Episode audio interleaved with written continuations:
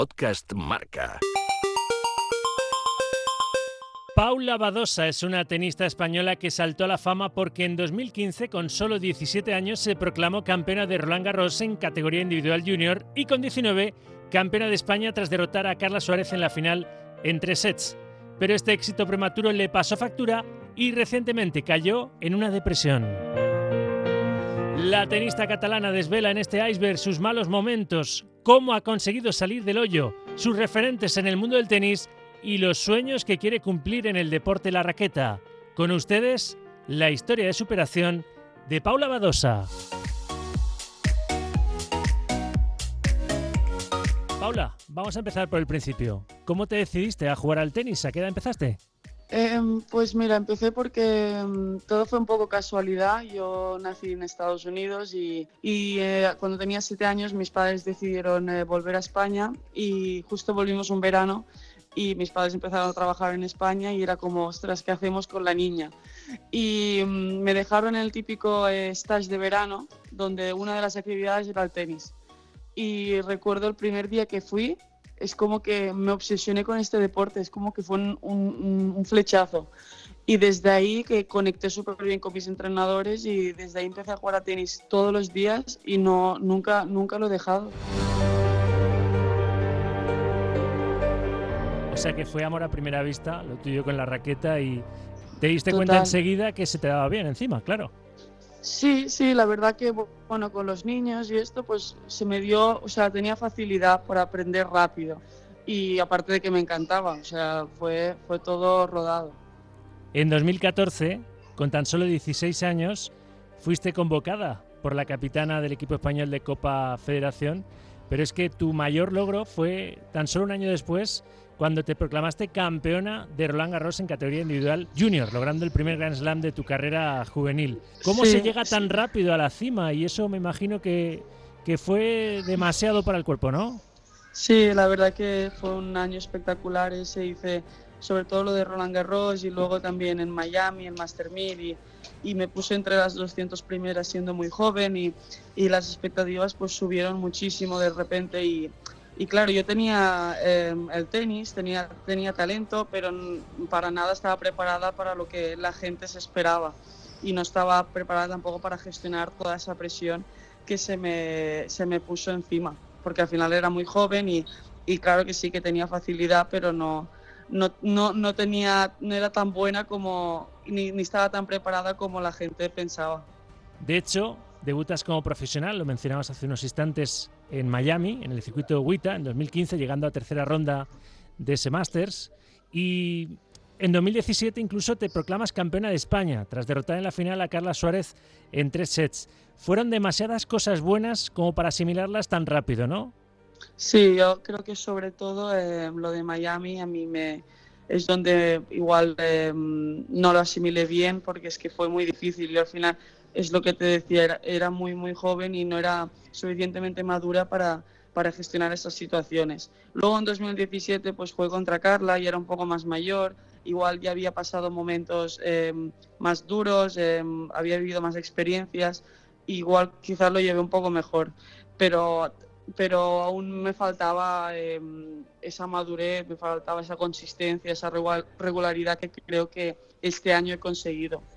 Y este año ha sido muy bueno y muy malo, ¿no? Muy bueno porque has logrado tu mejor ranking histórico, ser la 140 del mundo, pero muy malo porque también pues has caído en lo que se puede caer en el deporte de élite, ¿no? Que es en una, en una depresión que te ha hecho ver seguramente ahora, una vez superada, las cosas de otra forma, ¿no?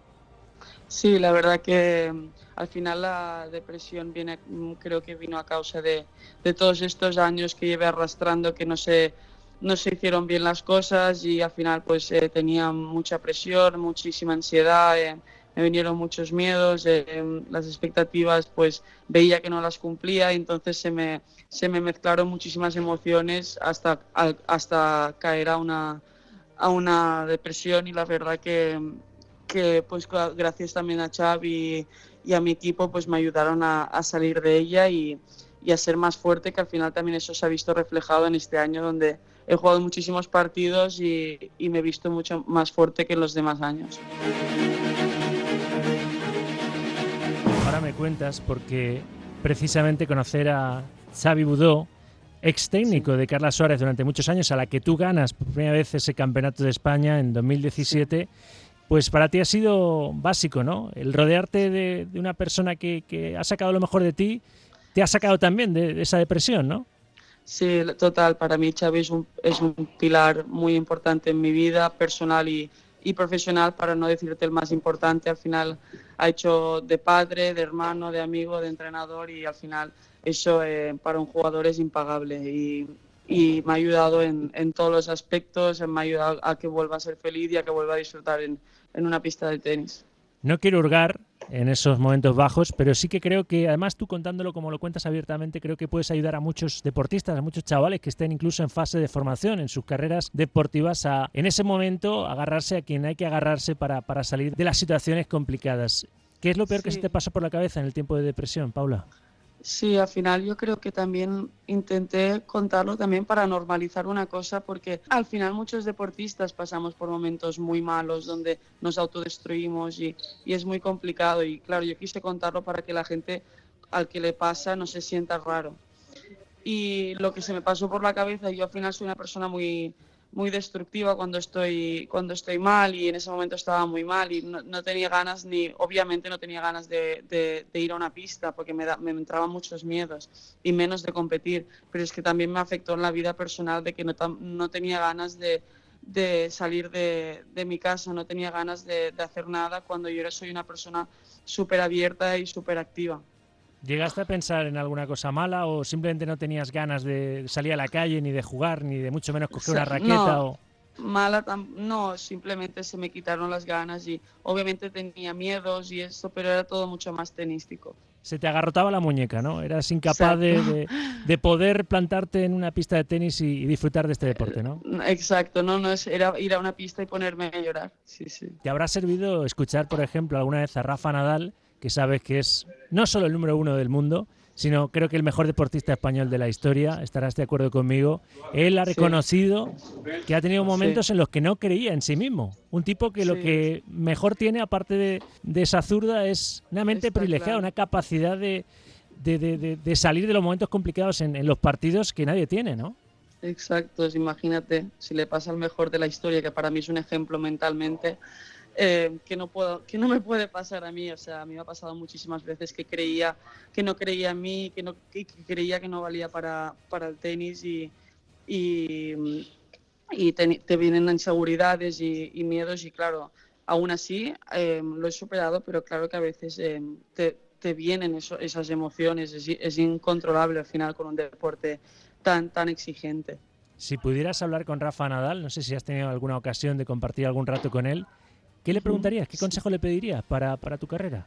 Em, lo que más me sorprende de él es cómo puede gestionar toda la presión, em, ya no mediática, sino presión em, externa que le llega todos los días de, su vida, o sea, la presión con la que somete cada torneo que, que él participa, al final siente que tiene que ganar todo y si pierde contra el 4 del mundo, es que estamos diciendo el 4 del mundo, ya la gente se sorprende. Entonces, me gustaría saber cómo gestiona esos momentos, porque me parece una, una animalada lo que hace.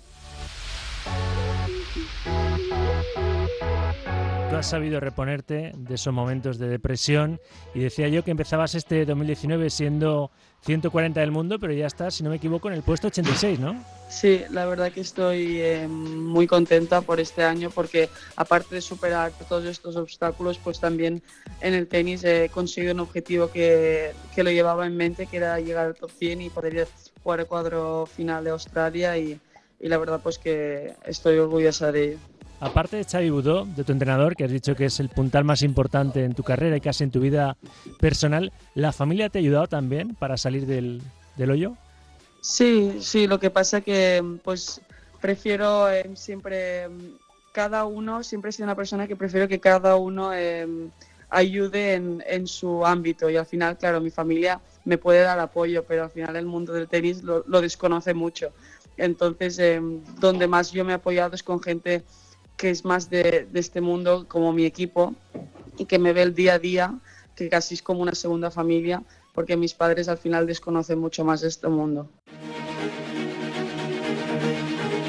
Hemos hablado de Rafa Nadal, del que te voy a preguntar también, aparte de esa fortaleza mental, ¿qué otras cualidades tenísticas te gustaría heredar? ¿no? Por pedir que no quede, pero también seguro que tienes referentes en el tenis femenino. Pues mira, em, también la persona que más he, idolatrado en mi carrera ha sido María Sharapova, que al final mentalmente para mí también es una de las mejores. Y parece curioso, pero siempre me fijo en personas mentalmente muy fuertes porque la verdad que me inspira muchísimo esa fuerza mental que tienen. ¿Cuántas veces te habrán dicho que hasta te pareces físicamente a la rusa? Sí, alguna vez hasta me han confundido, pero yo les contesto, me queda bastante. De momento me quedan cinco Grand Slams para igualarlo. No, pero la verdad que sí que me lo han dicho y, me pongo contenta porque digo, ostras, que, mi, que me diga que me parezco a, a la persona que más admiro, pues, pues sí. ¿Hasta qué punto, Paula, crees que en este mundo influye también, aparte del tenis, la imagen? Porque a ti la imagen, claro que te acompaña, ¿no? Como acompaña a Garbiñe Muguruza, por ejemplo, y es una de nuestras mejores tenistas. ¿Cómo se gestiona eso? Porque piensas, yo quiero que, que si incluso haya anunciantes, campañas eh, publicitarias, marcas que se interesan por mí, que sea sobre todo por mi tenis, ¿no? Sí, está claro que pues las que tienen buena imagen y pues claro que las, las marcas igual se interesan más, pero no, no, es fácil porque al final cuando alguien tiene buena imagen igual estás más expuesto, eh, le, interesas más a, a, la, a la, gente, a, los periodistas, a, los sponsors, igual interesas más, estás más en el punto de mira, pero por lo demás es, es todo lo mismo, al final jugamos a tenis y y lo más importante es que la pelota pase al otro lado e intentar ganar los máximos partidos y ser mejor cada día. Pero sí que puede influir un poco, al final no es fácil estar en el más, más expuesto a, a la gente. Después de que te llegase el éxito muy pronto, como tú has reconocido que no lo supiste asimilar, después de una etapa de depresión, has resurgido y ahora eres un ejemplo de superación para los más jóvenes y tu actitud que siempre es cercana con los aficionados, es una actitud también de una ganadora, una actitud positiva. Ese chip lo has conseguido cambiar con, la ayuda de Xavi y, demás profesionales y tu propia, tu propia motivación personal para salir, ¿no? Que si uno no quiere, aunque le digan y le aconsejen en su entorno que, está en el camino equivocado, si uno no quiere, no sale del bache, ¿no? Sí, eh, está claro, al final sí. Yo creo que lo más importante en, en este paso que yo he dado es, es escuchar y, y, humildad. Yo creo que esos dos, esos dos valores a mí es donde más he hecho un cambio, que es donde más me han hecho superar estos momentos difíciles, porque al final pues he escuchado a gente que, que, me, que tiene el doble experiencia que yo, que ha vivido igual momentos como los míos, y he tenido la humildad pues de, de hacer caso y de, y de intentar cambiarlo por mucho que no igual no me pareciera lo que, lo que a mí me gustara, ¿sabes? No, no, era, no era fácil. Entonces para mí lo más importante es, es escuchar y, y, tener la humildad pues, de, hacer luego los, los, pasos que tocan. Y, y, luego que sea un ejemplo pues, para la gente joven, pues para mí es un orgullo. Yo siempre, yo siempre he dicho que cada persona en el mundo pues, viene para para aportar eh, algo, aunque sea un, un, granito de arena, pero estamos todos para aportar y, y, yo siempre he dicho que yo quiero jugar a tenis, pero también me gustaría pues aportar a la gente joven, a, a motivarlos, a, a, ilusionarlos, a si pasan momentos malos, pues que tengan un referente, pues a mí me encantaría pues poder ayudar en eso. Acabas de cumplir 22 añitos, Paula. ¿Cómo te imaginas de aquí a dentro de 10 años en el circuito? ¿Te imaginas jugando al tenis y con cuántos Grand Slams? ¿Es tu sueño? ¿Cuál es tu verdadero sueño en el deporte de la raqueta, Paula? Pues eh, yo siempre he dicho que me gustaría dentro de 10 años acabar mi carrera y mi objetivo máximo es poder ganar algún día un Grand Slam. Para mí es el sueño que he tenido desde pequeña. Em, me gustaría mucho antes, por ejemplo, ganar un Grand Slam que ser número uno del mundo, porque para mí la, la sensación y la emoción que puedes vivir en ese momento que ganas ese torneo es inigualable. Has ganado Roland Garros en categoría junior, pero en categoría absoluta, ya que hemos conquistado París de alguna forma, ¿nos gustaría conquistar la, hierba de, Londres, por ejemplo? no, estaría mal, la verdad que es un torneo muy, muy especial. Eh, Wimbledon tiene una cosa diferente y la verdad que pues puede ser uno de mis favoritos que, que me gustaría ganar. Está claro que cualquiera, pero Wimbledon tiene algo diferente. ¿Y la Copa Federación? Me imagino que también el poder debutar con la selección española absoluta y ser importante para el equipo español femenino de tenis también entra en tus planes. Sí, la verdad que bueno, ahora estoy de las mejores de, España, así que así que a ver el año que viene si, si puedo ir a jugarla y la verdad que pues que a mí España representarla y poder em, y poder ganar em, una Copa Federación, pues claro que sí, que no que está en mis planes. Se está disputando, por hablar un poquito de actualidad, se está disputando la Copa Davis en nuestro país, este nuevo formato ideado por Gerard Piqué, en la Caja Mágica, en Madrid. Dependemos mucho de Rafa. ¿Cómo no vamos a depender del número uno del mundo? Pero, pero eres optimista con la posibilidad de, levantar nuestra sexta ensaladera, Paula. Pues está claro que Rafa eh, es Rafa y es único y no va a haber otro como él. Pero aún así tenemos un equipazo. España, yo creo que, que venimos, que hay muy, muy buen nivel y, todos. Em, los veo muy preparados, yo, yo soy muy muy optimista y, los, y yo em, voy hasta el final con ellos y yo veo que hay mucha opción de poder llevarse la ensaladera.